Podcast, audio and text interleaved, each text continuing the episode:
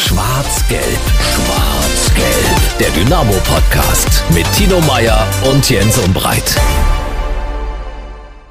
Freue mich sehr. Tino Meyer ist in der Runde. Tino, erstmal einen wunderschönen guten Tag. Guten Morgen, Jens. Glaube ich, trifft's besser. Wir sind wieder mal früh dran. Ja, es ist aber ja. heute schon hell im Vergleich zu anderen Aufnahmen. Ja, und da merkt man, die Tage werden wieder länger, oder? Also man muss sich ja an so Kleinigkeiten erfreuen. Min minimal, Ja. minütlich werden die Tage länger. Das ist nun mal so. Und ich habe jetzt gerade festgestellt, 2,99 Euro war es dir also wert, ja? Du meinst, du sprichst auf den kalten Hund an. Die Äh, Betrachter unserer sozialen Netzwerke werden es vielleicht mitbekommen haben. Du bist ja jetzt wirklich in die sozialen Netzwerke aktiv eingestiegen und Mit- hast mit einem Post. hast einen kalten Hund gepostet und ich kann dir gleich mal sagen, Reaktion schön, aber so einen kalten Hund macht man doch lieber selber.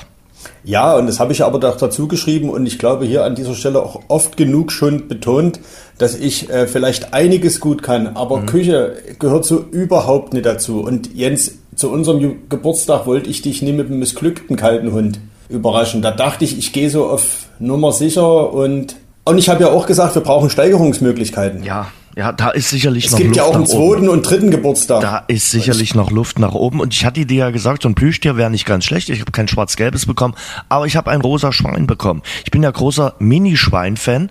Und äh, mir hat eine Kollegin ein Schwein, ein Plüschtierschwein äh, geschenkt letzte Woche. Habe ich mich sehr gefreut.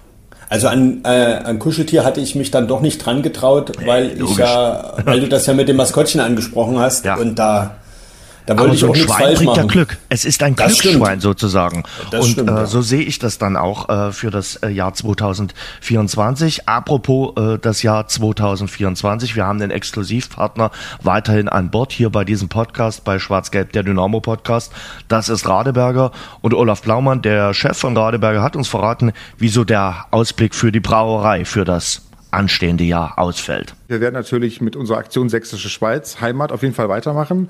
Und wir haben uns auch einiges für Radeberger Pilsner ausgedacht, aber da lasse ich noch mal ein bisschen überraschen. Ich denke mal, Ostern geht's los. Apropos Ausblick, äh, Tino, wir wollen auch mal ausblicken, äh, denn in einer Woche ist es soweit. Da sitzen wir am Mittwochabend, das dürfte der 17. Januar sein, im Luisenhof. Und wir sind nicht allein allein. Nee, wir sind äh, viele, viele, ganz viele sind wir. Äh, ausverkauft Mhm. müssen wir an dieser Stelle, ich würde fast sagen, leider sagen. Also wir haben ja, uns erreichen ja immer noch ganz, ganz viele Ticketanfragen, aber Auf der anderen Seite ist es schöner, dass wir nicht nur zu dritt dort sitzen. Also dass Das stimmt, wir das sagen stimmt. müssen, okay, vielleicht kommt noch Das die hätte- Kellnerin oder der das hätte, Niklas Haupt, hinzu. das hätte Niklas Hauptmann nicht verdient. ja, definitiv. Und natürlich auch unsere anderen äh, Ja. beiden Gäste, die wir auf dem Podium sitzen haben. Hartmut Schade, Mhm. Olympiasieger für Dynamo, einer der Ehrenspielführer. Und René Kindermann, Mhm. äh, MDR-Moderator. Und ich weiß gar nicht, ob das so bekannt ist, kommt ja aus Niesky und hat seine Anfänge, seine journalistischen eben auch in Ostsachsen. Und äh, wenn man in Ostsachsen unterwegs ist, im Sport unterwegs ist, kommt man an Dynamo nicht vorbei. Also wir dürfen gespannt sein, wann seine äh, frühkindliche Dynamo-Prägung begann. Das äh, werden wir erfahren nächste Woche im Luisenhof und die, die jetzt nicht dabei sein können, müssen jetzt nicht furchtbar traurig sein. Es wird einen Livestream zur Veranstaltung geben, also wir werden das Ganze übertragen und natürlich gibt es das Ganze dann auch am Donnerstag als Podcast und äh, damit seid ihr dann auch äh, gut versorgt und hört euch das Ganze dann im Nachgang nochmal an. Also auch das lohnt sich. 17. Januar oben im Luisenhof sitzen wir und jetzt sprechen wir ganz ausführlich nicht über den Luisenhof, sondern über das Trainingslager in Belek. Wir haben zwei Kollegen eingeladen, die aktuell in der Türkei sind. Wir freuen uns sehr, zwei Kollegen begrüßen zu dürfen. Das ist auf der einen Seite Thomas Nahndorf, schreibt für Tag 24 und die Dresdner Morgenpost. Thomas, schöne Grüße nach Belek. Und Grüße zurück ins kalte Dresden. Und in der anderen Leitung begrüßen wir Timo Eimert, schreibt für sächsische.de und die Sächsische Zeitung, also ein Kollege von Tino. Timo, guten Tag. Guten Tag, lieber Jens und lieber Tino. Meine Herren, wie ist das Wetter in der Türkei? Was meldet Belek aktuell für Wetterbedingungen? Also aktuell 15 Grad und Regen. Und es hat aber gerade ordentlich geregnet. Das hat ja dann hier zur Folge, dass sofort alles überschwemmt ist. Also die Fahrt vom Hotel jetzt zum Trainingsplatz, die war für uns relativ lustig. Ja, sehr abenteuerlich. Äh, Wir haben viele Schlaglöcher mitgenommen und in diesen Schlaglöchern sammelt sich natürlich das Wasser. Ich hatte ja mal einmal zu einem Testspiel von Dynamo Dresden meine wildeste Regenfahrt. Äh, ich glaube, ich hatte es schon mal erzählt gehabt. Ich weiß gar nicht, gegen wen es da ging. Auf jeden Fall mussten wir eine Stunde damals fahren, auch in der Türkei und auch sinnflutartiger Regen. Und äh, ich glaube, der Busfahrer des Dynamo-Busses, das war ein türkischer Busfahrer, hatte Probleme mit seiner Ehefrau oder hatte andere Sorgen. Auf jeden Fall hatte der mit dem äh, Leben wahrscheinlich irgendwie äh, gerade äh, so ein, ein angespanntes Verhältnis. Der ist gerast wie ein Tier. Der ist dort mit 110 auf der Landstraße lang gefahren, um Kurven gefahren, wirklich aber bei strömenden Regen aber wir hatten das Problem, wir wussten nicht, wo Dynamo spielt. Wir hatten auch keine Navigation bekommen und wir mussten diesem Bus folgen. Und es war wirklich eine der schlimmsten Fahrten meines Lebens, weil ich war am Steuer, hatte noch drei Kollegen mit. Wir haben alle in diesem Auto geschrien. Es war wirklich ein einziges Schreien. Wir sind da wirklich im strömenden Regen hinterhergefahren und äh, haben den Bus dann aber auch, glaube ich, kurz vor Schluss nochmal verloren, haben ihn dann irgendwie nochmal bekommen. Aber es war wirklich schlimm. Also Regenfälle in der Türkei können ja auch dazu führen, Thomas, äh, berichtige mhm. mich, äh, bei dem einen oder anderen Verein, dass man dann gar nicht auf dem grünen Rasen trainiert, sondern in der Hotelanlage. Ja, das war vor fünf Jahren bei, beim FT Erzgebirge so. Also die waren im Hotel, wo Dresden jetzt ist, mhm. äh, Titanic Deluxe und haben genau auf dem Platz hier auch trainiert. Und der stand dann nach ein, zwei Tagen komplett unter Wasser und da ist dann Aue auf den Platz ausgewichen, der direkt am Hotel war. Das hat fünf Tage durchgehend geregnet und die zweiten fünf Tage hatten wir hier blauen Himmel und 24 Grad. Das hatten wir allerdings bis Samstagmittag, also bis Samstag nach dem Spiel, Sonntagvormittag war es ja auch wunder wunderschön. Wie ist das Essen? Timo, es gibt nichts, oder? nee, es ist hier sehr, sehr reichhaltig. Also es hat mich am Anfang tatsächlich überfordert, äh, so viele unterschiedliche Buffetarten. Ähm, da kann man wirklich zwischen unterschiedlichsten Obstsorten wählen. Man kriegt wirklich alles, was das Herz begehrt, das kriegt man hier. Und da muss man echt sich auch ein bisschen zügeln. Der äh, strenge Podcast-Nachfrager äh, fragt natürlich nach, Timo, ist denn schon Sport getrieben worden? Ja, ich bin sogar schon im Mittelmeer geschwommen. Oh, wie, wie kalt oder wie warm? Ja. Also ich, es war am Samstag vorm Spiel, da waren Außentemperatur so über knapp über 20 Grad und äh, Wassertemperatur ge gefühlte 18, 19 Grad. Und du bist mit dem Delfin quasi eine Runde geschwommen, äh, rund um Belek. De Delfine waren da nicht, aber ich bin quasi von, von Bootsteg zu Bootsteg hin und her geschwommen. Hi. Und, und Thomas, du in der Zeit Taverne oder? Nein, natürlich nicht. Das ist böse. Tino. Taverne, um mal das Mineralwasser in der Türkei zu probieren. Ob das auch so einen guten Geschmack hat wie das in Deutschland? Nein, vor 17 Uhr passiert ja nichts. Mhm. nee, nee, nee. Ich habe dann später auch Sport getrieben, indem ich äh, Skispringen angeguckt habe. War nicht so, äh, wie wir es uns gewünscht haben, aber äh, trotzdem hat Andreas Wellinger eine tolle Tournee gesprungen. Und ja. wir müssen oder wir wollen über zunächst über die Meldung sprechen, die ganz Deutschland, ja vielleicht sogar die Fußballwelt beschäftigt. Franz Beckenbauer ist am Sonntag äh, verstorben im Alter von 78 Jahren, war zuletzt schwer erkrankt. Was geht euch ein paar Tage danach durch den Kopf über den Menschen, der eine Lichtgestalt war, eine Legende, der größte Fußballer Deutschlands. Ähm, ich sag ganz ehrlich, für mich Italien, diese Fußball-Weltmeisterschaft, wo er Deutschland als Teamchef äh, zum Titel geführt hat, eine der schönsten Weltmeisterschaften, natürlich neben unserem Sommermärchen, das er ja auch nach Deutschland geholt hat. Er war nicht nur einer der begnadetsten Fußballer, ein toller Mensch, wirklich eine faszinierende Figur. Er war, finde ich, auch ein Botschafter für unser Land. Thomas, wie geht's dir? Also wir sind gestern gerade, wir sind ja hier zwei Stunden vorneweg und wir sind gerade zum Abendbrotessen gegangen und war dann schon etwas gedämpft bei uns am Tisch. Es war die Lichtgestalt und er hat mit Sicherheit mehr bewegt als so mancher Politiker für, für Deutschland. Und beim WM-Triumph 1990 war ich 17, das hat man dann durchaus schon mitgekriegt. Das waren ja auch die Irrungen und Wirrungen äh, zu, zu Wendezeiten.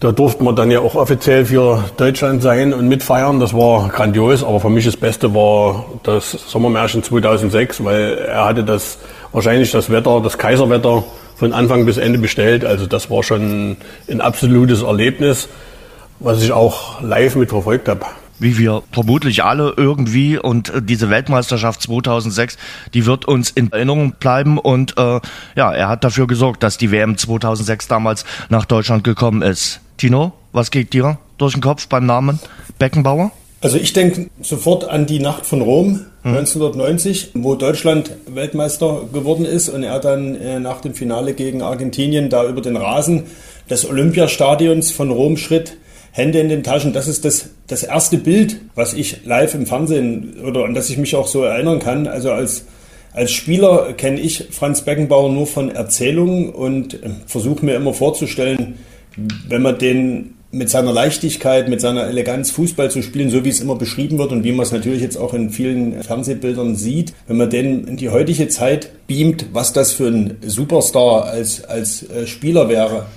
Er hat ja praktisch auch sozusagen das das Werbefernsehen für Sportler, ich will jetzt nicht sagen erfunden, aber er war einer der ersten äh, ganz großen äh, Werbestars und daran kann ich mich wiederum auch gut erinnern. Äh, Kraft auf den Teller, irgendwie Suppe, mhm. Franz Beckenbauer, elf Freunde müsst ihr sein, gute Freunde kann niemals trennen. Das sind so die ersten Erinnerungen und das ist das, was ich mit Franz Beckenbauer verbinde und legendär für mich äh, auch der Spruch, als er auf der äh, Weihnachtsfeier des FC Bayern in eine Liaison, also später in seiner Funktionärskarriere eine Liaison mit der Sekretärin hatte, da ein Kind entstanden ist und er das äh, selbst in dem erzkatholischen Bayern mit dem lockeren Spruch äh, kommentierte, der liebe Gott freut sich über jedes Kind. Das drückt für mich so ein Stück weit äh, Franz Beckenbauer in ganz, ganz vielen Facetten aus und vor allem diese Leichtigkeit, mit der ja. er durchs Leben ging, und die er diesen Optimismus und Zuversicht, die er versprühte, verbunden mit dem, was er auch erreicht hat. Also er war jetzt kein, kein Luftikus, der nur äh, Sprüche klopfte, sondern er war eben auch verdammt erfolgreich in dem, was er tat.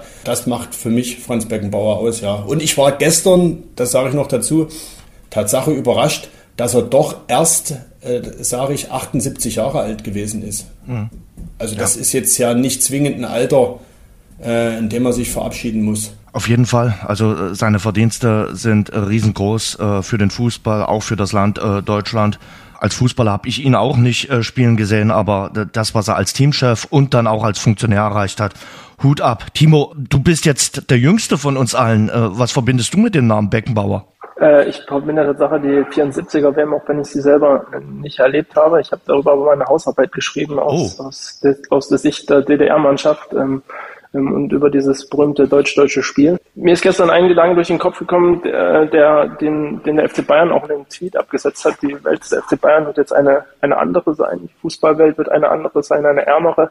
Und ich glaube, so ist es tatsächlich auch. Ähm. Franz Beckenbauer wird in Deutschland, das vergessen wir manchmal auch in Deutschland, dass wir mit unseren Sportgrößen manchmal ein bisschen ähm, nicht so pfleglich umgehen ähm, und ihn dann manchmal auch ähm, ja, nicht so behandeln, wie er es eigentlich verdient hätte. Und ich glaube, Franz Beckenbauer war einer dieser, dieser Sportgrößen auch im Ausland. Ähm, Leonie Grund ist, ist die Weltmeisterschaft 2006 auch wegen ihm ähm, nach Deutschland gekommen, weil er halt ein absoluter Botschafter dieses Landes war und das ähm, möchte ich damit dann unterstreichen, was der Thomas gesagt hat, dass, dass er einfach viel mehr auch bewegen konnte als mancher Politiker mit seiner Menschlichkeit, mit, mit seiner Gestalt einfach, mit seinem Auftreten. Das war schon irgendwo beeindruckend. Hm. War ja auch äh, in der Nachwendezeit zwei, dreimal äh, in, in Dresden sogar. Ich durfte, ähm, glaube ich, ein oder zweimal mit ihm auch ein Interview führen. Das war herausragend, muss ich wirklich sagen im Nachgang und äh, er wird äh, dem Land äh, definitiv äh, fehlen. Und hat natürlich auch Begegnungen mit Dynamo Dresden gehabt. Wir erinnern an die legendären Europacup-Schlachten 1973 gegen äh, Dynamo mit dem FC Bayern. Unvergessen. Was Radeberger alkoholfrei seinen besonderen Geschmack verleiht? Es ist der Kalister Aroma Hopfen, von dem wir extra für Radeberger alkoholfrei jedes Jahr mehr im Elbe-Saale-Gebiet anbauen lassen. Radeberger alkoholfrei. So großartig kann alkoholfrei schmecken. Dann kommen wir ins aktuelle Tagesgeschehen. Habt ihr den Geist von Belek schon gefunden? Der berühmte Geist, der ja aus dem Dezember 2022 herrührt, ist er bei euch schon wieder aufgetaucht, Thomas? Den Geist, den ich bis jetzt gesehen habe, das war der an der Bar. Aber ja, es ist ein, Timo wird mir vielleicht recht geben, es ist ein sehr, sehr, ich weiß gar nicht, wie ich sagen soll, komisches Verhältnis hier. Also wenn man die Spieler untereinander sieht, dann mit Sicherheit. Die lachen, die scherzen, die sind gut drauf. Auch uns gegenüber in den, in den Medienzeiten sind alle freundlich. Gerade gestern hatten wir ein Gespräch mit, äh, mit den Fadis hier im Camp mit Stefan Kutschke und, und Manuel Scheffler, die, die zwar vom Typ her unterschiedlich sind. Cheffe ist ruhig, Kutsche ist aufbrausend, aber äh, die haben gute Sachen gesagt. Die mhm. sind klar im Kopf, die wissen, was sie wollen. Äh, hier überdreht aber auch keiner. Und äh, untereinander sieht man ihnen an, äh, dass, dass der Spaß da ist. Aber uns gegenüber ist das alles so ein kleines bisschen also reserviert. Also wenn du hier auf den Trainingsplatz kommst, dass mal jemand Guten Tag sagt, passiert schon, aber es ist nicht die Regel. Mhm. Ja, also man sieht, sie sind fokussiert, sie sind konzentriert. Ich sage es mal positiv, sie blenden aus, was um sie herum passiert. Ja, das ist für uns nicht immer gut, aber äh, sie sind ja hier, um den Grundstein zu legen, äh, am, im Mai die Aufstiegsfeier in Dresden zu feiern. Aber ich sage mal so, von, vom internen her, was man so mitbekommt, ist der Geist da. Wir spüren ihn noch nicht ganz so. Ich kann Thomas absolut nur zustimmen. Ich, ich habe so das Gefühl, dass es alles ein Stück weit zurückhaltender ist, auch gegenüber Fans, gegenüber uns, dass man intern sehr wohl eine Einheit und eine Mannschaft ist, die ein großes Ziel vor Augen hat. Ähm, wie der Thomas sagt, dann blendet man alles drumherum eben aus. Mein Gefühl sagt, dass sie jetzt irgendwie doch den Druck spüren, der auf ihnen lastet, mehr als vielleicht im letzten Jahr, weil sie jetzt auf Tabellenplatz 2 stehen, weil sie eine gute Hinrunde gespielt haben und jetzt merken, oh, vielleicht haben wir doch noch was zu verlieren.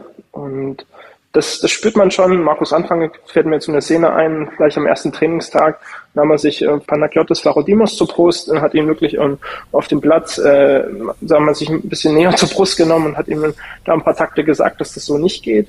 Und ähm, das, das war dann hier muss jeder mitziehen, egal, egal welche Rolle hat, ob er nur der, der Ersatzspieler auf der Ersatzbank ist, äh, muss trotzdem alles für die Mannschaft geben und wenn das einer nicht tut, dann, dann wird er sich halt zur Brust genommen und das merkt man hier schon, dass hier ein bisschen mehr Druck auf dem Kessel ist. Tino, vielleicht auch deshalb, weil du vom Jäger zum Gejagten geworden bist, äh, weil sich da dann natürlich die Konstellation im Vergleich zum Vorjahr geändert hat? Naja, wenn wir den Vergleich zum Vorjahr ziehen, wäre für mich jetzt aus der Ferne, ich war ja letztes Jahr in Belek mit gewesen und äh, fand ja dann im Nachhinein, dass dieser Geist da Tatsache auch entstanden ist und hatte auch das Gefühl, das spüren zu können. Das war aber letztes Jahr eben im Dezember. Da waren mhm. wir noch weit weg von den Spielen und vielleicht war da Tatsache so der Punkt, was haben wir jetzt noch zu verlieren? Nichts mehr. Dynamo war Tabellenneunter. Äh, vom Aufstieg hat ja wirklich gar niemand mehr geredet. Es ging wirklich nur darum, da erinnere ich mich ganz gerne dran, an äh, zwei Worte von Markus Anfang, besser werden. Das war das, der einzige Satz äh, oder das einzige Ziel für die Rückrunde, besser werden, ein paar mehr Punkte holen, besser Fußball spielen, wieder eine bessere Bindung zu den Zuschauern, zu den Fans hinbekommen. Aber vom Aufstieg hat doch überhaupt niemand gesprochen. Wenn Dynamo am Ende Sechster gewesen wäre, nun sind sie Sechster ja geworden, aber wenn sie so Sechster geworden wären, hätte ja niemand was gesagt, dass es am Ende so dramatisch anders ging. Andere Geschichte. Und dieses Jahr, da hat der Timo wahrscheinlich recht. Wir reden ja tatsächlich auch schon seit Wochen über nichts anderes. Ne? Ich habe jetzt erste Anfragen gelesen, wie wird denn die Aufstiegsfeier geplant, wo der Verein noch alle Mühe hat, das nach außen so zu kanalisieren, dass eben noch nichts geplant ist oder geplant wird, weil eben erstmal noch ein paar Spiele zu absolvieren und auch zu gewinnen sind, bevor überhaupt wir in die Lage kommen, hier was feiern zu können zu Pfingsten. Aber die Erwartungshaltung ist jetzt schon riesig und wir sagen ja auch seit Saisonbeginn nichts anderes. Diese Mannschaft ist so gut, die muss eigentlich aufsteigen. Weil natürlich an diesem ganzen Projekt Aufstieg natürlich auch einiges gebunden ist. Also das werden wir später noch diskutieren. Stichwort Vertragsverlängerung, Stichwort Zukunft Markus Anfang, Stichwort Zukunft Ralf Becker.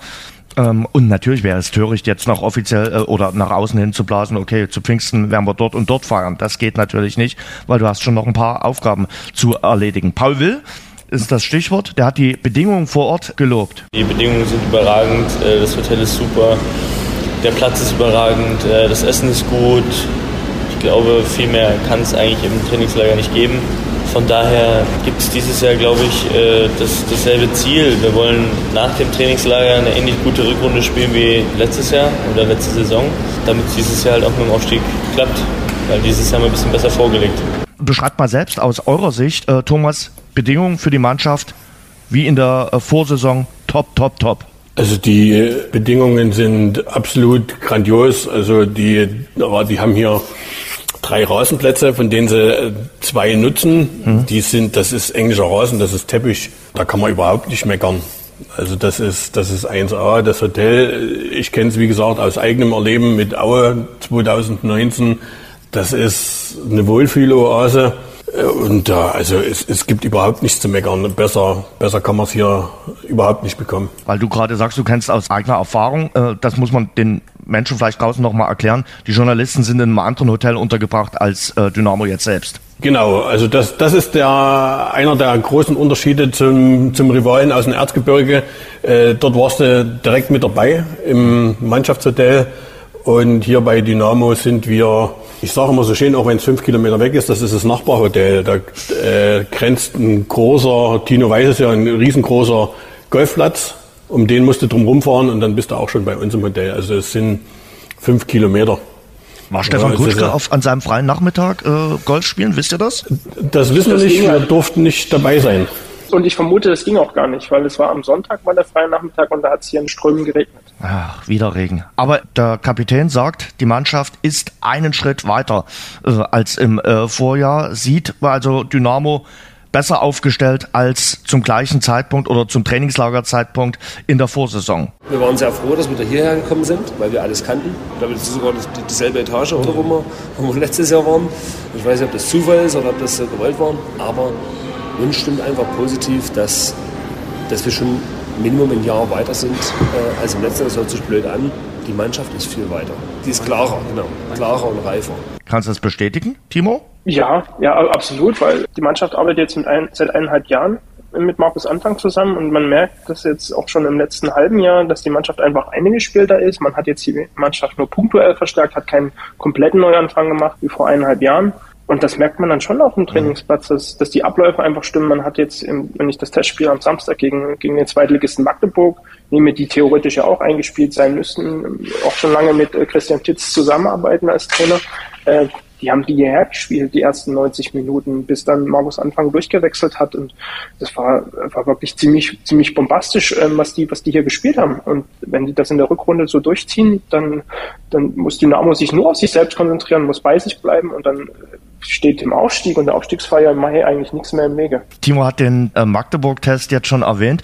Tino, von außen betrachtet, äh, wenn man das so gesehen hat, wenn man es auch hört, also ich sag mal, die Erwartungshaltung mit Blick auf die Restrückrunde hat dieser Magdeburg-Test, der dann nach 120 Minuten 2 zu 2 ausging, nicht abgeschwächt. Also ich sag mal, da haben sie nochmal Werbung in eigener Sache betrieben. Auch wenn man sagen muss, und das halte ich für ganz wichtig, Testspiele sind eben Testspiele. Da hast du recht, ja, das ist ja eine bekannte Binse. Wobei ich sagen muss, Dynamo spielt ja in letzter Zeit immer schon sehr ordentliche Testspiele. Wenn ich mhm. mich richtig entsinne, war das in der Sommerpause schon so in Österreich rund um das Trainingslager am Weichsee. Und es war eben auch äh, vergangenen Winterpause so. Erinnere ich mich an 2 zu 2 gegen Sampdoria Genua. Das war auch schon sehr, sehr ordentlich. Also das gefällt mir schon gut, aber ich bin da bei dir. Äh, die Erwartungshaltung äh, ja, wird damit eher noch befeuert. Aber andererseits, warum denn nicht? Ne? Verlieren sie gegen Magdeburg 3-0, es wäre doch nicht besser. Nee. Von daher am Ende die gute Nachricht, wenn man das Testspiel gesehen hat, äh, dass es am Ende nicht noch in der, in Anführungsstrichen, Nachspielzeit, die haben ja 120 Minuten gespielt, äh, dass es da nicht noch äh, ein drittes Gegentor gegeben hat, was ja rein theoretisch sogar möglich gewesen wäre. Ne? Es gab da eine, einen Freistoß in der, im eigenen Strafraum bei Dynamo wenn Ahmed Arslan äh, das ein bisschen äh, besser anstellt, fällt, schießt er dort das 3 zu 2, dann verliert Dynamo diesen Test und dann äh, reden wir schon wieder über andere Sachen, wie man in sieben Minuten drei Gegentore kriegen kann. So ist es, glaube ich, alles in Ordnung. Das 2 zu 2 passt. Aber was noch mehr passt, sind halt die Abläufe, die spielerische Leistung. Ja, wir haben ja den Schwerpunkt auch so ein bisschen in Raumverteidigung, äh, im Mittelfeldpressing und Umschaltspiel haben wir ja auch trainiert vorher und haben ein bisschen den Schwerpunkt daran gelegt, weil wir das halt weniger gemacht haben bisher in der Vergangenheit und das auch äh, ein Baustein ist, den wir brauchen. Und ich finde, dass die Jungs das sehr gut gemacht haben. Also beide Mannschaften, also wenn wir dann gewechselt, nochmal komplett äh, durchgewechselt haben. Und ich finde, beide haben das sehr gut gemacht. Naro, du warst richtig angetan von dem Testspiel. Ja, also die ersten 90 Minuten waren aus meiner Sicht hervorragend. Also äh, ich hatte auch äh, Niklas Hauptmann, auch ein Trainer, danach gefragt, ob man selbst überrascht war, dass man den Zweitligisten 90 Minuten so derart vor sich hergetrieben hat. Also das sah, sah sehr gut aus. Also vom, vom Spielablauf, vom Verständnis, vom Kämpferischen her, vom Aufbau des Spiels hinten raus zu, also das war schon das war gut. Es hat mich sehr überzeugt, dass man dann in den 30 Minuten äh, noch zwei Gegentore gekriegt hat, was soll's. Also nach 90 Minuten, nach regulären 90 Minuten stand es 2-0 und das zählt für mich. Und das war ein sehr guter Test. Allerdings, man soll es nicht überbewerten. Geiles Tor von äh, Stefan Kutschke, oder Timo? Absolut, also das, das, hat er gekonnt gemacht mit links. Das muss man schon sagen. Markus Anfang meinte danach, dann ab sofort soll er alle Tore nur mit links schießen. Oder man, man muss ihn dazu zwingen, nur noch mit links abzuschließen. Mhm. Vielleicht, vielleicht ist das eine Idee für die Rückrunde. Da trifft er vielleicht noch häufiger. Hätte Dynamo eigentlich einen Elfmeter kriegen müssen? Äh, ich glaube drei oder vier. also die, die Situation die mit war, Nick war schon relativ ähm, deutlich, oder? Die eine ja, Situation. Also bei Haube, da, da gehst du im Punktspiel auf die Barrikaden. Also das war ein klarer Elfmeter und dann war noch eine Szene mit Tom Zimmerschied und äh, später mit Jakob Lemmer und auch ganz am Ende nochmal, also drei, vier äh, Elfmeter hätte es schon geben können, aber der erste war zwingend ein Muss. Mhm. Was bringen diese Testspielminuten gegen einen Zweitligisten? Ihr habt es schon gesagt. Er hat dann danach durchgewechselt, hat auch ein paar junge Spieler reingebracht. Aber das äh, steigert doch sicherlich auch das Selbstbewusstsein. Das steigert ja sicherlich auch die Spielerbrust nach dem Motto, okay, wir können gegen einen Zweitligisten auch schon ganz gut mithalten. Markus Anfang hat ja auch gesagt, man hat viel probiert in dem, in dem Spiel und hat ähm, neue Pressing, ja, Taktiken probiert. Man wollte mehr aufs Mittelfeldpressing gehen. Und äh, das war auf jeden Fall schon sehr erfolgreich. Und wenn das, wenn da, wenn die Mannschaft, die in der Hinrunde schon so gut performt hat, noch eine weitere Komponente mit, mitbringt und das auch schon so gut bisher beherrscht, dann denke ich schon, dass das ähm, auch ein guter Test war. Ja, und dann natürlich die Personalie Amro Aslan, die natürlich rund um das Spiel gegen den ersten FC Magdeburg viel diskutiert wurde, auch von euch diskutiert wurde. Ah, ich fand schon sehr interessant die Maulkorbhaltung äh, vom äh, Pressesprecher des ersten FC Magdeburg. Thomas, vielleicht kannst du es uns auch nochmal erklären, aber es, es wurden ja bestimmte Fragen gar nicht zugelassen. Nein, das war von, also erstmal war es ein Bitten und Betteln. Ich hatte schon längst aufgegeben, weil ich so ein Kasper-Theater überhaupt nicht mag. Und dann ging es doch noch irgendwie, das hat äh, Timo dann noch irgendwie in die Wege geleitet, dass wir durften, aber wir durften nur zum Spiel fragen. Und äh, da böse Herr Eimert hat sich dann herabgelassen, zu, äh, Amo zu fragen, wie er denn mit seiner Vorrunde zufrieden ist. Und dann, dann grätschte der Magdeburger Pressesprecher dazwischen in, in einer Tonlage und in einer Art und Weise. Amo hat uns alle entschuldigend angeguckt. Also das war, da, ganz ehrlich, da würde ich hier in Dresden mein Handy ausmachen, mich umdrehen und gehen. Mhm. Weil das ist für mich ein Eingriff in unsere Arbeit. Und äh, es ist eine Entmündigung des Spielers. Er hat ihn in dem Moment als völlig dumm hingestellt, als wäre Amos so blöde und wüsste nicht, was er da drauf zu sagen hat. Ne? Da hätte, hätte mit Sicherheit nicht gesagt, also Magdeburg ist scheiße, der Trainer ist scheiße, äh, der hat mich nicht spielen lassen. Da hätte sich irgendwie drum rumgeschlingelt und hätte gesagt, er ist trotzdem zufrieden mit seiner Einsatzzeit und was auch immer. Aber ihm dann zu sagen, also äh, diese Frage bitte nicht, oh, ich, ich, ich hatte den Hals, da ging bis zu den Ohren. Das kann ich mir vorstellen. Ja. Also vielleicht zwei Nachfragen dazu. Äh, Tino, wir fordern ja immer mündige Spieler. Wir sagen immer, Mensch, die Spieler sollen sich auch mal selbst ausdrücken und äh, die müssen auch mal selbst ihre Meinung sagen. Wie Thomas schon gesagt hat, damit tun wir natürlich das Gegenteil bewirken. Und bei einem Nachwuchsspieler, sage ich mal, der jetzt vielleicht 18 Jahre ist, habe ich dafür auch noch Verständnis, dass man den schützen muss. Aber einen Amo Aslan, der bei uns in der Vorsaison fast bei jedem Spiel in der Mixzone war, der weiß, wie er sich auszudrücken hat kann man auch durchaus äh, verlangen und weiß man, dass der weiß, wie er zu reden hat und dass er die Sprache dann drauf hat und dass er nie etwas gegen seinen aktuellen Arbeitgeber sagen wird. Und genau die Sache, die jetzt da am Samstag passiert ist, die eröffnet natürlich allen möglichen Spekulationen Tür und Tor. Ja, absolut. Da bin ich, bin ich komplett bei dir. Ich, wie Thomas das so beschrieben hat, für mich auch ein absolutes Unding, weil wir, wie gesagt, da über einen erfahrenen äh, Spieler reden, der genau weiß, was er sagt. Und selbst wenn er den Verein kritisieren würde, dann hätte er ihn eben kritisiert. Aber das ja sicherlich in einem Ton, den man auch akzeptieren kann. Ich meine, das ist Profigeschäft. Das ist keine Einbahnstraße, das äh, läuft mal zugunsten des Vereins, mal zugunsten des Spielers, es geht mal hoch, es geht mal runter. Aber wir wollen doch ein bisschen auch bei der, bei der Wahrheit bleiben. Und äh, deswegen sind ja so eine äh, Vor-Ort-Begegnungen äh, ja auch total wichtig, wenn, wenn wir gefragt werden, warum fahrt ihr denn mit ins Trainingslager? Ihr wollt ja selbst nur Urlaub machen in der Türkei, dann ist das eben genau nicht der Punkt, sondern genau diese Begegnung, die Thomas und Timo und die anderen Kollegen äh, in Belek hatten, die äh, alles, was da nicht gesagt wurde oder was äh, abgewürgt wurde, das verrät ja so viel mehr ähm, sodass man sich jetzt seinen eigenen Reim drauf machen kann. Und mein Gefühl ist, dass mit der Aktion äh, Amor Aslan von Magdeburg eher weggetrieben wird. Ob es ihn jetzt nach Dresden äh, deshalb bringt, da müssen wir noch wahrscheinlich eins, zwei, drei Wochen warten. Mhm. Das ist sicherlich offen. Weiß nicht, ob äh, Timo und äh, Thomas da jetzt vielleicht auch schon andere Informationen haben. Äh, aber dass das jetzt äh, den, den Amor Aslan nicht näher an Magdeburg bindet, das ist irgendwie auch klar. Also bis Samstag hätte ich nie damit gerechnet, dass, dass, dass Amo Arslan irgendwie wieder ein Thema wird hier bei Dresden. Aber dieses, diese Bilder vorm Spiel, diese herzlichen Umarmungen, diese, er ist am Markus Anfang wirklich fast um den Hals gefallen. Dann hat er sich minutenlang auf die Dynamobank gesetzt, hat erzählt und die, die Sätze von Markus Anfang nach dem Spiel, äh, es ist ja noch Spekulation. Und es kommt ja auch darauf an, was Magdeburg will, was AMO selber will und ob sich Dresden das leisten kann. Das zeigt mir, oder ich interpretiere es so, dass man sich längst mit diesem Thema beschäftigt hat. Und ich glaube, dass viel davon abhängt, ob dieser, ob der Kollege Oliver Battista Meyer hier in Dresden bleibt oder nicht. Und lasst mich noch einen Satz dazu sagen, Jens, bevor du den O-Ton einspielst. Genau diese Worte, die Markus Anfang über Ahmed Aslan gesagt hat, äh, wo wir zwischen den Zeilen so eine gewisse Herzlichkeit, so eine gewisse Willkommen, komm doch zurück äh, zu uns, Kultur raushören konnte, genau da, so hat er eben zum Beispiel über Oliver Battista Meyer nicht gesprochen, als wir Mitte Dezember ihn darauf angesprochen haben, ob Dynamo denn die Laie vorzeitig beenden wird. Da klang das eher so, na, so, so nach taktischem Mauern.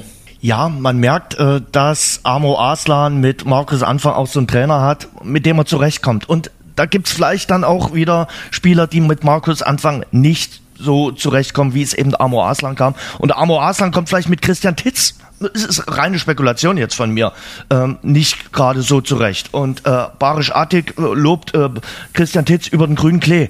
Das kennt ja jeder von uns auch. Also nicht jeder kommt mit seinem äh, Abteilungsleiter oder Chef äh, gleich gut zurecht wie mit dem davor. Das, das passiert nun mal.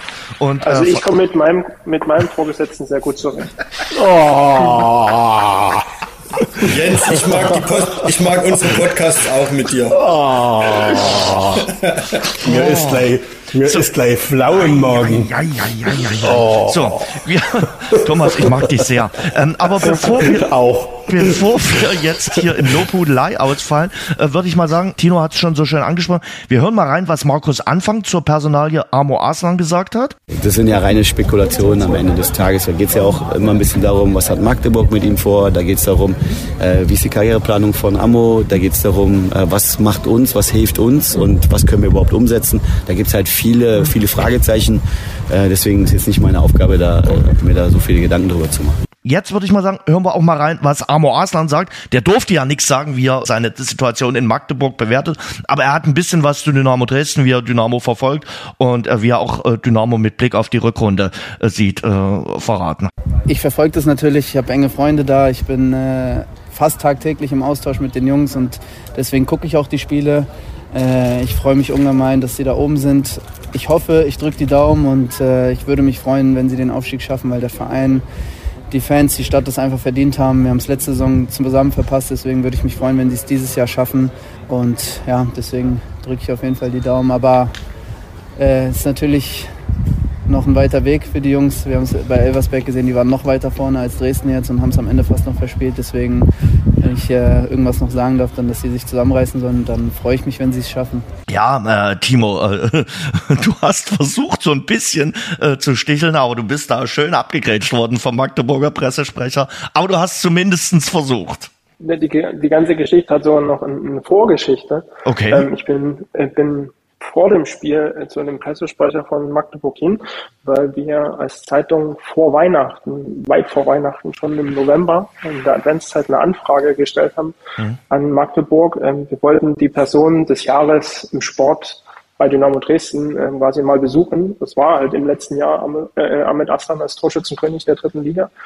Und da wurde gesagt, ja, können, ist gar kein Problem an sich. Ähm, wir sollten vorher die Fragen schicken. Und da habe ich vorher einen kleinen Fragenkatalog hingeschickt, was eigentlich auch eher unüblich ist.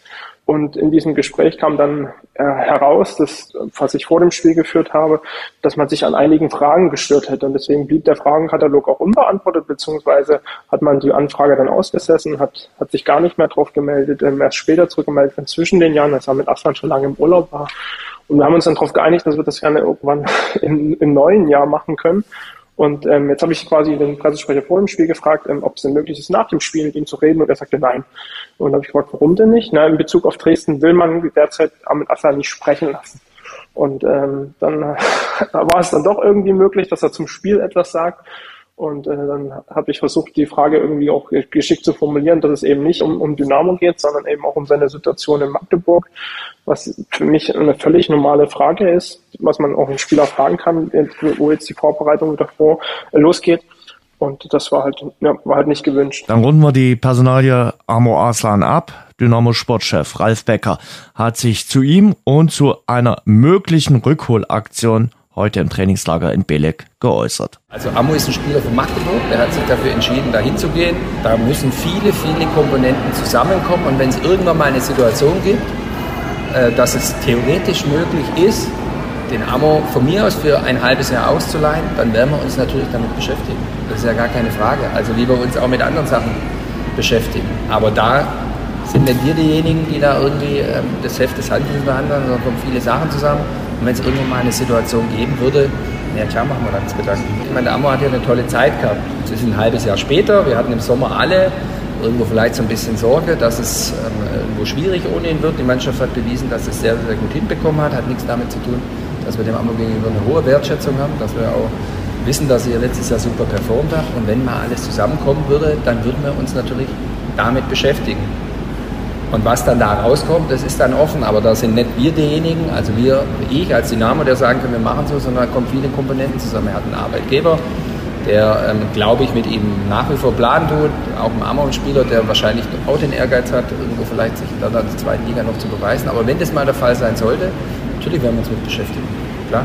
Auf der anderen Seite müssen wir natürlich dann noch über die Personalie Oliver Battista Meyer sprechen. Ist das dann so ein bisschen ja, im Grunde genommen das Puzzlestück, wovon der Arslan-Transfer abhängig ist? Oder anders gefragt, ist äh, Oliver Batista Meyer der Amo Arslan von Dynamo? Ich glaube, das Puzzlestück äh, ist Florent Musilia von äh, SC Paderborn.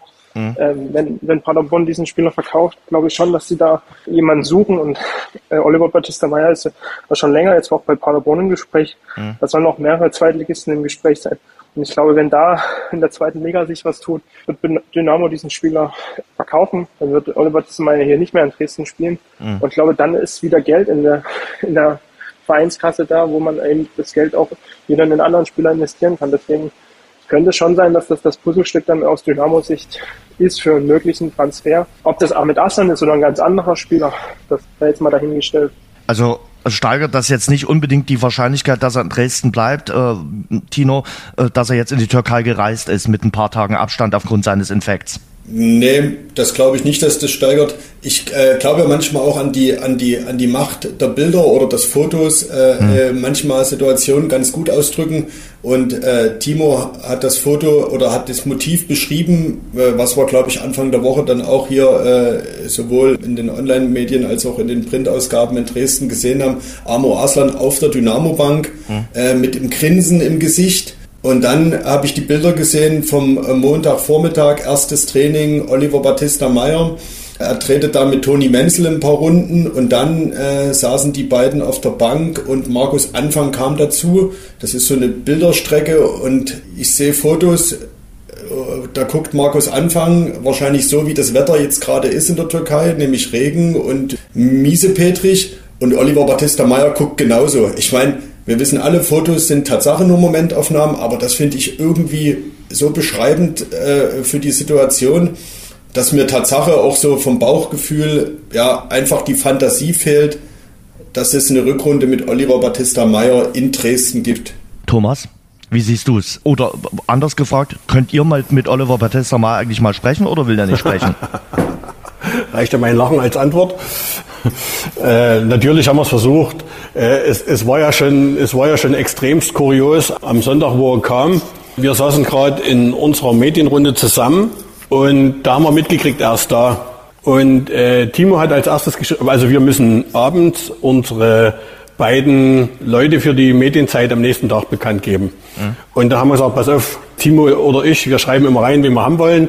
Und da hat Timo gesagt, pass auf, jetzt schreiben wir Oliver Battista Meyer rein. Komm nichts zurück. Ne? Und dann, als wir alle online vermeldet haben, Oliver Battista Meyer ist da, dann kam die Mitteilung von Dynamo. Ist wieder so ein Ding, wo ich sage, man kann uns mitnehmen, man kann sagen, pass auf, hier, Oliver Battista Meyer kommt, kommt mal rüber, macht ein Foto, aber bringt es bitte erst nach uns. Äh, ist nicht passiert. Äh, kam dann viel, viel später kam die Mitteilung, äh, er steht für die Medienzeit nicht zur Verfügung. Gestern haben wir auch nochmal nachgefragt, weil wir ja logischerweise auch von ihm wissen wollen, wie er es sieht, was das mit ihm macht, dass, man, dass er jetzt aus seinem gewohnten Umfeld, aus seinem guten Umfeld wieder rausgerissen wird. Äh, hier und, und hier auch irgendwo ja zum Spielball. Er ist ja zurzeit irgendwo ein Spielball zwischen den Welten. Wie er das sieht, äh, hätten wir ihn gerne gefragt, durften wir aber nicht.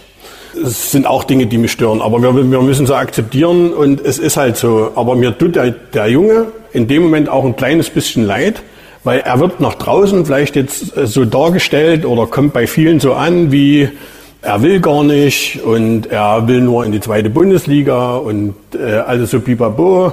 Und ob das so ist, wissen wir ja gar nicht. Oder ob er hier wirklich ein Spielball zwischen den Vereinen ist, sagen wir mal so wie moderner Sklavenhandel. Ne? Und all das hätten wir ihn gerne gefragt, aber es ist nicht möglich. Und rein vom Sportlichen her ist es so, er hat gestern zwei Einheiten mitgemacht, nebenher. Ist logisch, er war krank, er muss erstmal wieder reinkommen. Jetzt die Trainingseinheit am Vormittag fällt aus und morgen ist das Spiel. Also sportlich hat es überhaupt keinen Sinn gemacht, den Jungen hierher zu holen. Das hätte er auch in Dresden machen können. Das Einzige, was ist, dass du sagst, gewöhn dich wieder an deine Leute. Ja, oder es ist aber ein taktischer Schachzug, irgendeinem Verein mitzuteilen, also wir müssen nicht, wir haben ihn jetzt hierher geholt, wir integrieren ihn. Keine Ahnung. Wir wissen es wirklich nicht, was hier zurzeit gespielt wird. Also, Timo, kann man sagen, so ein Gewinner des Trainingslagers ist Oliver Battista Meyer dann damit definitiv eher nicht, weil Werbung in eigener Sache in Sachen Dynamo Dresden konnte er jetzt nicht betreiben. Nee, absolut. Ich kann nur das unterstreichen, was auch, was auch Thomas gesagt hat. Ähm, man kann sicherlich sagen, ja klar, er hatte vor zwei Jahren ist das jetzt ja einen Vertrag unterschrieben, aber muss man, wenn man sich sein erstes halbes Jahr hier in Dresden anguckt, hat er drei Trainer gehabt. Und ich glaube, dass er sich das auch ganz anders hier seine Station in Dresden vorgestellt hat. Und jetzt war dann vor einem Jahr die Situation so, dass er eben nach Ferl ausgeliehen worden ist, man wollte ihn hier unbedingt loswerden, dann ist er den Schritt äh, quasi zurückgegangen, ja zu einem kleineren Drittligisten und hat, hat dort ein Umfeld vorgefunden, wo er, wo er sich entwickeln kann. Das ist immer noch ein ganz, ganz junger Spieler, der, der auch äh, manchmal auch nicht so im Fokus stehen will, vielleicht, der einfach auch manchmal auch den, den, den Fokus der Medien und der, der Öffentlichkeit nicht braucht, um sich zu entwickeln. Und, mhm. und äh, das hat er jetzt in Dresden hier wieder. Und ich glaube, das, es war, der Tino hat die Bilderstrecke auch angesprochen äh, vom, vom, vom Training am, am Montag. Das Lustige dabei ist, wenn man auf die Bilder genau hinguckt, spricht Markus Anfang nicht mit ihm, sondern mit Toni Menzel und äh, lässt Oliver Battista Meyer so links liegen. Und das ist schon bezeichnend für einen Spieler, das ist der Topscorer der dritten Liga, dass man den dann so links liegen lässt, wenn man ihn dann eigentlich einbauen will in die Mannschaft. Schlage auch hier vor, wir hören rein, was Ralf Becker zu Oliver Battista Meyer und äh, seiner aktuellen Situation gesagt hat. Jeder Spieler ist ja irgendwo vielleicht für den einen oder anderen Verein interessant. Genauso ist es beim Oli, da ist natürlich auch viel spekuliert wird, weil es vielleicht am Anfang nicht so gut lief. Aber das ist jetzt erstmal für mich kein Thema. Für mich ist es erstmal ein Thema, dass er hier ist. Und wenn dann irgendwann mal eine Situation ist, wo wir als Verein sagen, keine Ahnung, ähm, wird man drüber nachdenken, wo der Spieler vielleicht sagt, ähm, würde ich gern machen, dann setzen wir uns hin. Aber solange das nicht der Fall ist, konzentrieren wir uns darauf, äh, dass er wieder hier ist und da freuen wir uns einfach drüber. Ausgeschlossen ist kein Abgang, nein. nein. Aber es wird ja eher so geschrieben, als wenn es schon klar ist, dass er geht. Und das ist absoluter Quatsch. Also der, der Abgang ist nicht ausgeschlossen, aber was da passiert, das ist komplett offen. Also es sind verschiedene Faktoren, die da einfach eine Rolle spielen. Wo wir uns sicher sein können, das hat der Trainer bestätigt, ist, dass Kevin Broll jetzt zwischen den Pfosten stehen wird. Da waren wir uns eigentlich alle auch äh, recht äh, sicher, äh, nachdem jetzt äh, Stefan Triljatsche die nächsten Wochen ausfällt. Und das hat der Trainer jetzt nochmal bestätigt. Grundsätzlich haben wir ja nie unumstrittene Spieler. Wir, wir wollen ja immer ein Leistungsprinzip äh, äh, aufrechterhalten. Aber es ist natürlich jetzt durch die Verletzung von Drille erstmal klar, dass wir natürlich mit Prollo, der bis dato die Nummer zwei war, äh, natürlich jetzt erstmal planen, logischerweise. Und äh, Brollo kriegt jetzt auch die Möglichkeit, äh, die Spiele zu machen, ist doch klar. Was hat er für einen Eindruck hinterlassen im Testspiel? Fragen wir mal den Torhüter Thomas gegen Magdeburg. Ja, ich, ich sag mal, er hatte nicht in den 90 Minuten, die er gespielt hat, ja fast gar nichts zu tun. Er hatte nach 70 Minuten den Einschuss von Amo gehalten. Er hatte im Grunde genommen nur die Bälle am Fuß und mhm. da hat er, das wird Timo bestätigen, in den ersten 25, 30 Minuten einige Wackler drin, was man damit auch entschuldigen kann, dass er ja wirklich lange nicht gespielt hat und äh, sich auch erstmal wieder einstellen muss. Und äh, jedes kleines Testspiel ist was anderes als ein Training. Und äh, in der zweiten Halbzeit hat es auch deutlich besser geklappt. Also auf der Torhüterposition, wenn sich keiner mehr verletzt, muss Dynamo keine Furcht haben. Haben wir letzte Woche auch schon so gesehen, oder äh, Tino? Also bestätigt eigentlich nur das, äh, was wir letzte Woche schon etwas ausführlicher diskutiert hatten. Ja, genau, das ist jetzt praktisch die Bestätigung aus der Türkei, aus Belek äh, von Markus Anfang, was ich auch gut finde, dass er das jetzt so äh, äh deutlich auch so sagt und da jetzt nicht äh, vielleicht noch einen Konkurrenzkampf aufmacht, äh, sondern klar sagt, Troll die Nummer 1, Hermann die Nummer 2, aber er sagt halt auch, äh, jetzt nicht Stammplatzgarantie bis Saisonende, sondern er wird mit Dynamo in die Rückrunde gehen und das Leistungsprinzip gilt natürlich weiterhin. Das weiß Kevin Proll auch, aber da sind wir uns alle einig. Auf der Torhüterposition hat Dynamo jetzt unverändert die geringsten Probleme. Wie erlebt ihr Kevin Broll, Timo? Ich glaube, ein bisschen angespannt sogar. Ich glaube, er freut sich darauf, dass er jetzt wieder ins Tor darf, aber dennoch so ein bisschen äh, angespannt. Es ähm, hat eigentlich keinen Grund, äh, irgendwie ja, sich aus der Ruhe bringen zu lassen, weil es spricht jetzt gerade alles für ihn. Er ist die unumstrittene Nummer eins. Äh, jetzt vorerst, solange Stefan Triad schon verletzt ist. Aber gab hier so ein, zwei Situationen, wo er sich dann hier so ein bisschen leicht aus der Ruhe bringen lassen hat. Also auch im Testspiel, das waren so wirklich leichte, leichte Auf, ähm, im, im Aufbauspiel, leichte Fehler, die er gemacht hat. Anfängerfehler, wo ich dann dachte, puh, also ist, ist das jetzt nur die fehlende Spielpraxis oder ist jetzt vielleicht doch der Druck ähm, wieder etwas größer für ihn? Aber eins muss man auch sagen, Erik Herrmann, ihr hattet ihn in der Presserunde, sehr angenehmer äh, Torhüter und eine komplett loyale Nummer zwei jetzt. Also der kam auch sehr toll rüber und ja, da hat äh, Dynamo natürlich auch so ein sächsisches äh, Eigengewächs äh, in den eigenen Reihen. Ich denke, ich nehme das, nehm das erstmal relativ locker auf. Ähm, ich denke mal, ich, also ich weiß natürlich jetzt auch, wie die Reihenfolge ist und wie die Situation dasteht. Ähm, werde Prollo natürlich bestmöglich unterstützen, dass er dann auch gut starten kann ähm, gegen Sandhausen. Ähm, ist ja auch ein wichtiges Spiel und hat ja jetzt auch schon länger nicht gespielt, also da die volle Unterstützung und äh, ich nehme das da locker auf und gebe natürlich trotzdem weiter Gas. Ich denke schon, dass es auch ein gewisser Teil ist ähm, und uns das auch ein bisschen auszeichnet und ja auch so zum äh, Erfolg auch verhilft. Ich denke, Rollo hat die Situation ja selber jetzt auch erlebt, ähm, hat sich da, hat Drille unterstützt und so weiter und ich werde jetzt genau das Gleiche natürlich bei ihm machen und genau, ich denke, da weiß jeder auch so ein bisschen, wie die Reihenfolge ist und trotzdem gibt man Gas. Er macht hier einen guten Eindruck im, im Training äh, macht sein Zeug, aber weil er vielleicht nicht den Druck hat, den Prollo jetzt verspürt. Und die Medienrunde, die war richtig gut. Also 19-Jähriger mit so einer tiefen Brummstimme, der dann noch äh, herrlich sechselt, das passt schon. Und äh, trotz seiner 19 Jahre absolut klar im Kopf, er weiß, dass er hier nicht äh, der, der Überflieger ist, er weiß, dass er noch lernen muss, dass er, dass er sich jetzt erstmal hinten anstellt. Und äh, wir wissen aber auch, dass er das Zeug hat, dann in zwei, drei Jahren hier wirklich richtig massiv anzugreifen. Und was ich beeindruckend fand, äh, der fährt jeden Tag von der Oberlausitz, von zu Hause nach Dresden. Also, das hat er auch nochmal bestätigt. Das ist schon äh, stark. Also er hat auch seine Base zu Hause, will noch nicht in die größere Stadt, sondern will erstmal dort bleiben, wo er groß geworden ist. Ich fahre jeden Tag. Ne? Ich fahre jeden Tag, wohne zu Hause. Klar, früh ist es manchmal durch den Berufs- und Pendlerverkehr anstrengend, aber ähm, insgesamt bin ich bis jetzt eigentlich ganz gut klargekommen damit. Ich glaube, dass es, dass es mir auch was gibt und dass ich auf alle Fälle auch so heimatgebunden bin, dass ich sage, da habe ich auch ein bisschen meine, meine Ruhe, mein Ruhepol, jetzt auch nach dem Trainingslager dann wieder dort zurückzukehren und dann auch wieder bei den Eltern zu sein und so weiter, bei den Freunden. Aber ja. Das hilft ja, also auch um ein bisschen so seinen Ruhepol zu finden, hat er gesagt, und auch ein bisschen auf dem, ja, auf dem Boden der Tatsachen zu bleiben. Also das ist immer gut, wenn solange du in deinem Elternhaus bist, dass du dann auch immer noch so dein, dein gewohntes Umfeld hast, mhm. dass du dich da in Ruhe entwickeln kannst, ähm, bevor du dann in Anführungsstrichen aus deinem, aus deinem Nest rauskommst. Und äh, Erik Herrmann, das beeindruckt mich ja auch immer wieder. Er ist fußballerisch, er ist auch im Torwart spezifisch. Das ist, würde ich noch nicht mal sagen, schlechter als Kevin Proll. Ich glaube, was ihm einfach fehlt, ist die Erfahrung und das weiß er auch. Und deswegen stellt er sich hinten an, ist die Loyal Nummer zwei. Und das ist, macht er absolut, absolut gut.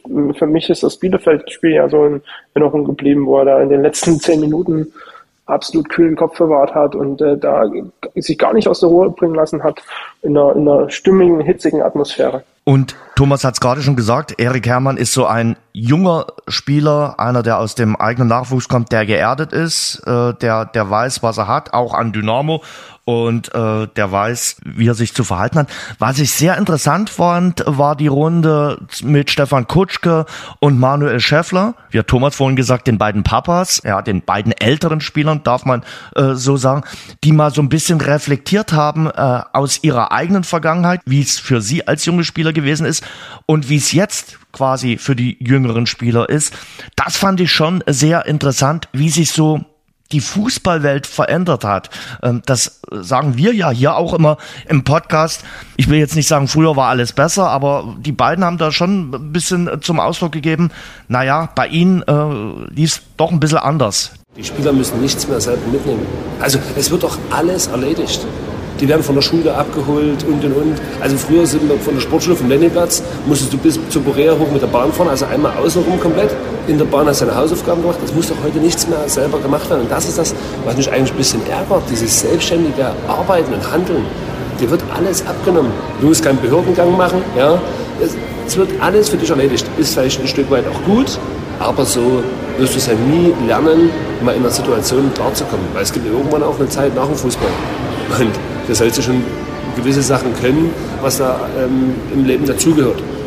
Ich will euch gar nicht sagen, wie oft ich in meiner Karriere jetzt in den letzten ja, 18 Jahren sind jetzt fast, wie oft ich eine Kündigung geschrieben habe für Spieler, weil sie keinen Drucker, äh, keine Möglichkeiten hatten, sich äh, quasi um die Alltagsdinge im Alltag zu kümmern oder sei es die Wäsche zu waschen. Ja, wenn die Mama kommt, nimmt sie dann eine Rutsche wieder mit und dann macht sie. Ich habe ja auch alles, sage ich mal, ein Stück weit dann immer genutzt bis du dann irgendwann merkst, so, hey, das ist eigentlich unnötig, weil du kannst das ja lernen und damit bist du ja unabhängiger. Das heißt, du, du stehst dann noch mit beiden Beinen im Leben.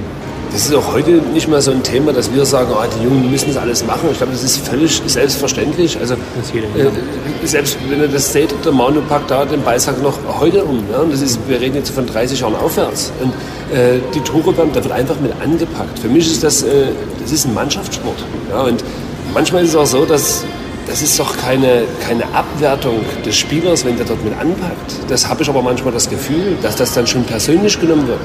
Nimm bitte ein paar Sachen mit raus. Oder ja, ich bin da vielleicht ein bisschen, oder sind wir etwas altmodisch, aber es gehört einfach dazu, weil wir vielleicht so erzogen wurden von den, von wir den sagen Jungs halt, früher. Uns hat es nicht geschadet. Ja, genau. So kann man es einfach sagen. Ja. Da ist man Und froh. Ein bisschen bodenständig zu bleiben. Es geht mir aber nicht nur so um das Tortragen, es geht mir um, diese, um dieses Bewusstsein generell. Ja, also das ist, nochmal, du bist doch auf dem Spielfeld auch von den anderen abhängig. Jetzt eine Einzelsportart machen müssen, äh, da bist du für dich alleine oder auf dich alleine gestellt und da, da geht das vielleicht. Ja, wenn ich das richtig gehört habe, äh, früher äh, hat Manuel Schäffler die Ballnetze getragen als, als junger Spieler und tut es eben heute mit seinen 34 Jahren immer noch. Also insofern äh, war früher ein bisschen was anderes und bei ihm hat sich aber nicht so viel äh, verändert. Ich finde, Erik Herrmann ist da ein gutes Beispiel äh, bei der Entwicklung, die Kutschke und Schäffler, die ja auch im, im richtigen Leben äh, Papas sind, das kann man ja an der Stelle, äh, ist ja glaube ich kein Geheimnis, wenn wir das sagen, äh, was Sie angesprochen haben, nämlich, dass so ein bisschen Selbstständigkeit verloren geht, dass man Spieler, und da ist Dynamo ja bei Weitem keine Ausnahme und eher äh, am Ende der Fahnenstange, da gibt es ganz andere Vereine, die da noch viel krasser tätig sind, dem, den Spielern die Selbstständigkeit auch praktisch komplett abnehmen und abtrainieren, möchte ich fast sagen, weil sich eben junge Spieler um fast nichts mehr kümmern müssen. Das haben Kutschko und Schäffler ja angesprochen, ne? dass äh, denen die Tasche gepackt wird, dass die sich ums Wäschewaschen nie kümmern müssen. Und Erik Herrmann ist da insofern ein anderes Beispiel, das hat er ja in der Medienrunde erzählt. Er wohnt zu Hause und hat dort auch häusliche Pflichten. Ne? Man hat es ein bisschen mit dem Schmunzeln gesagt, aber in der Küche mit anpacken äh, und den Essenstisch abräumen oder auch decken.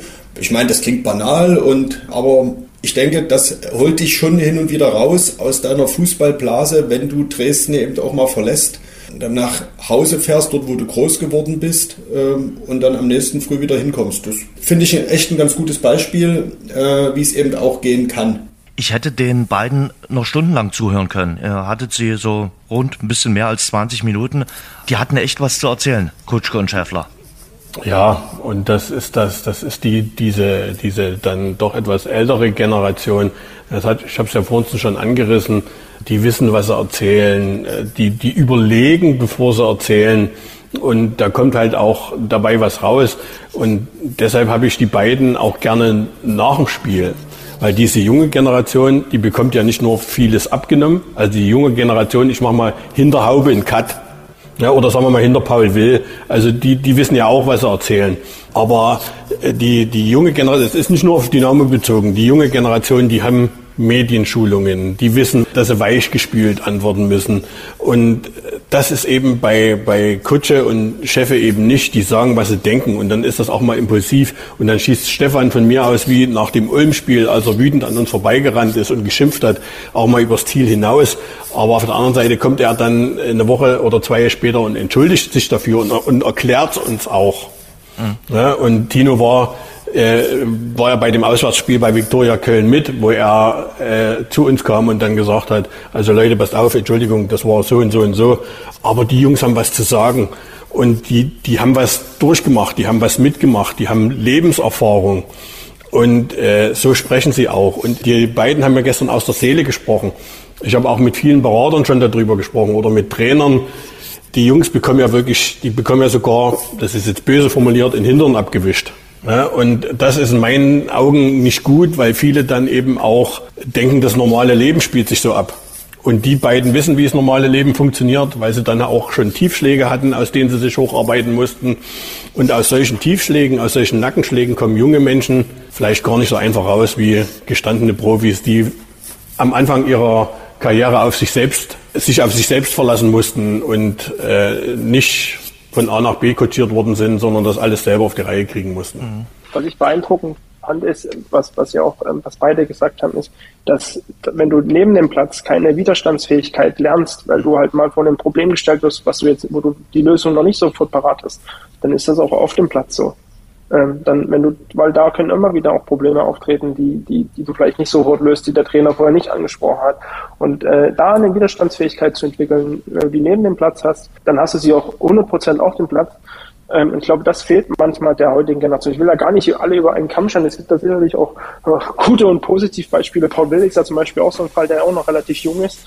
Aber, aber da, da ist ja irgendwo auch ein, ein, ein kleines Fünkchen Wahrheit auch irgendwo dran. Pass auf, und jetzt breche ich, jetzt breche ich die Lanze für die junge Generation. Jetzt ist Amor Arslan nicht mehr junge Generation, aber, oder nicht mehr, zählt mehr, nicht mehr zu den Jüngeren. Aber wenn dann mal ein Spieler auf Fragen antworten will, dann wird er halt vom Verein abgegrätscht, ne? Wo du als Verein dem, den Leuten auch ganz klar sagst, was sie zu sagen haben und, und was sie nicht zu sagen haben. Das ist halt irgendwo ein, ein, ein vertragter Kreislauf irgendwie. Wie geht's mit Manuel Schäffler weiter? Das hatten wir ihn gestern auch gefragt und er hat ehrlich gesagt, dass er sich momentan äh, keinen Kopf drüber macht. Er hat Vertrag hier und äh, er hat sich ein Ziel gesteckt und das möchte er erreichen und danach will er sehen, wie es für ihn weitergeht. Auch eine komplett ehrliche Antwort. Im Grunde genommen ist es so, wir unterschreiben alle Verträge. Die Verträge sind da, um quasi einerseits Ziele zu haben für jeden Einzelnen, der die Verträge unterschreibt. Andersrum ist es so, dass ich sage, ich habe äh, viele Dinge, auf die ich äh, zurückblicken kann und auch bis heute sehr stolz drauf bin und ähm, möchte natürlich auch unser gemeinsames Ziel eben, dass wir, wo wir gesagt haben, dass wir aufsteigen wollen, dass wir dieses Ziel erreichen und ich versuche immer in diesem Rahmen alles zu geben, um dieses Ziel zu erreichen. Und ähm, da bringt es mir jetzt aktuell ja nichts drüber nachzudenken, wenn ich nicht weiß, was im Sommer passiert. Und deswegen kann ich dazu jetzt nicht, nicht sonderlich viel sagen. Ja. Ich versuche natürlich immer dass ich schaue, dass ich so lange wie möglich irgendwo bin und jemandem was biete. Ich werde 35, wir wissen alle, dass ich dann äh, in einem gewissen Fußballalter bin, wo man vielleicht mal schaut, ob man vielleicht nur noch Einjahresverträge unterschreibt oder sonst irgendwas. Und ich habe aber trotzdem gesagt, dass ich, solange ich mich fit fühle, dass ich jemandem helfen kann, werde ich diesen Sport ausüben. Wo das dann sein wird, ob das hier ist oder ob das woanders ist, das werden wir dann im Sommer sehen. Jens, ich weiß das Ziel von Manuel Schöffler. 18 Tore. Acht bis zehn Tore, glaube ich. Okay. Es ist aber nur so ein Bauchgefühl, ich bin mir nicht sicher. Und der Sachsenpokal und alle Testspiele sind mit eingeschlossen, richtig? Also die, dann hat er es schon erreicht. Ja, siehst du. Dann hat doch Tino Meyer seine Wette gewonnen. So. Ich bin bei der nächsten Wette dran. Ähm, und ich weiß, hin und wieder hört Paul Will in diesen Podcast rein. Paul, du darfst den Wetteinsatz selbst bestimmen. Ich sage, er ist, steht, glaube ich, bei drei gelben Karten. Er schafft es nicht und da will ich ihn ein bisschen sticheln, ein bisschen kitzeln. Ich sage, ein Spiel wird er abbrummen müssen. Er wird äh, fünf gelbe Karten sehen. Ähm, und ich bin mal gespannt, ob ich eine Reaktion bekomme. Und wie gesagt, Wetteinsatz kannst du komplett selbst bestimmen. Äh, ich mache alles, was du dann, äh, na nicht alles, aber viele Sachen. Na Jens, Jens, erstmal nicht zurückrudern. Ja. Den, den, den Paul will hier anstacheln und dann hier zurückrudern. Naja, gut. Also, wie gesagt, momentan steht er bei drei gelben Karten. Ich glaube, er hat das große Ziel, ohne Sperre rüberzukommen. Richtig? Ja, ich bin ja super gestartet mit, glaube ich, zwölf Spielen ohne. Dann gab es eine kleine Delle. In drei habe ich jetzt, genau. Dann gab es eine kleine Delle, wo ich zwei hintereinander gekriegt habe. Ähm, es ist möglich auf jeden Fall, dass ich das ohne Sperre noch schaffe. Aber ähm, ja, mein Gott, wenn es so ist, dann äh, ist es so. Ich werde jetzt nicht irgendwo dann zurückziehen und sagen, ach nee, dann kriege ich die gelbe nicht, weil ich da hier jetzt irgendwas gesagt habe. Jens, denk an den Biathlon-Trainer Deutschlands. Da wollte, glaube ich, nackt über, durch Oberhof rennen. Ne? Also nicht, nicht zögern und zaudern hier, ja, wenn er sowas anbietet. Ja, ja, wie gesagt, Pfingsten gibt es da sicherlich diverse Möglichkeiten, die man sich da du, überlegen pass kann. Pass auf, aber, mein Wetteinsatz, mein Wetteinsatz, du gehst mit zu Rammstein. Ja, Pfingsten habe ich schon was anderes vor. Ah, alles klar. Ja. Aber Jens, du musst dir wahrscheinlich keine Sorgen machen. Äh, da bin ich ja auf deiner Seite. Äh, die zwei gelben Karten, ich kann es mir gerade auch schwer vorstellen. Aber vielleicht wird uns der Paul eines Besseren belehren. Wir werden sehen.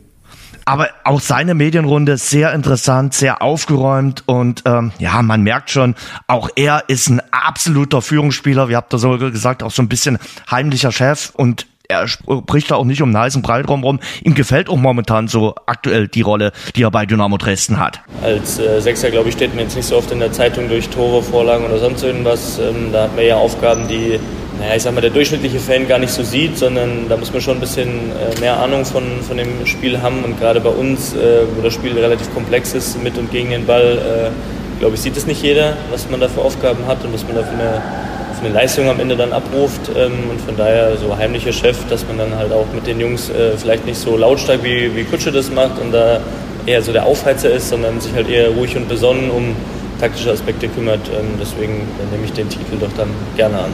Wenn du Vizekapitän bist, wenn du Stammspieler bist, wenn du, wenn du immer spielst, wenn du eigentlich der wichtigste Mann auf dem Platz bist, auch wenn du die, in, den, in den letzten Jahren zurückguckst, immer wenn er nicht gespielt hat, unter Markus Anfang hat, sind die Spiele verloren gegangen.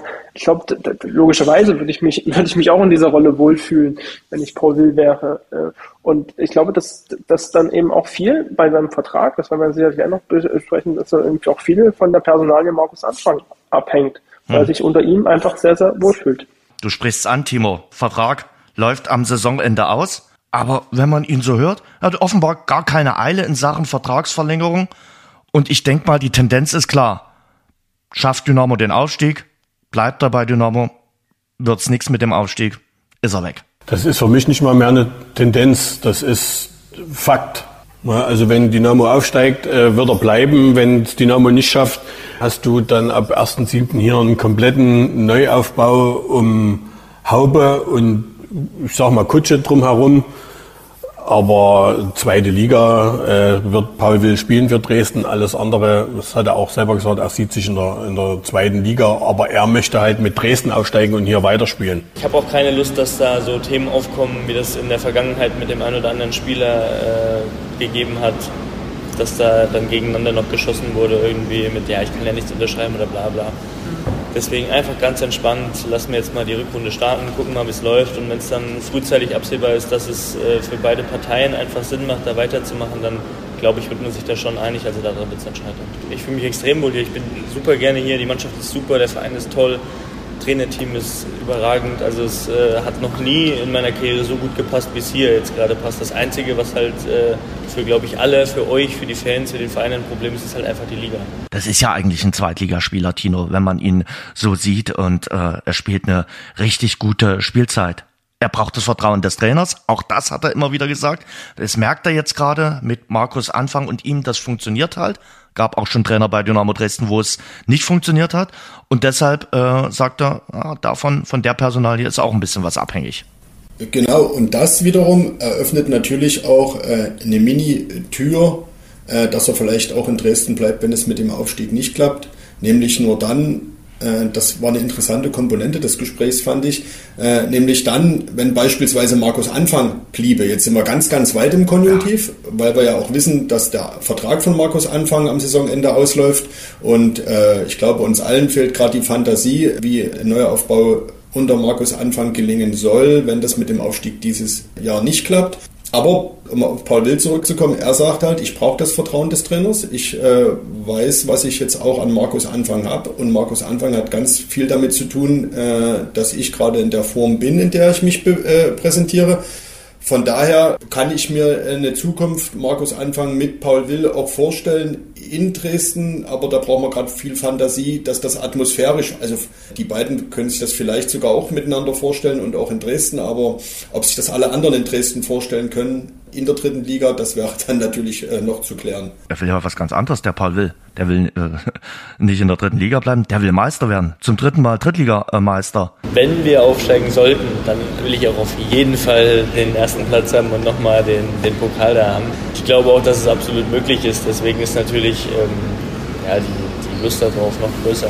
Wenn es jetzt unglücklich wäre, wir würden jetzt auf dem zehnten Platz stehen, klar würde ich jetzt nicht hier sitzen und würde sagen, ich will unbedingt Meister werden, aber jetzt du auf dem zweiten Platz stehst, hast den Tabellenersten bespielt, da willst du natürlich auch am Ende den Pokal dann haben. Auch das wäre sicherlich ein Novum. Ja, das auf alle Fälle. Ich überlege aber gerade, ob das Paco nicht sogar schon geschafft hat. Also ob er überhaupt der Erste wäre.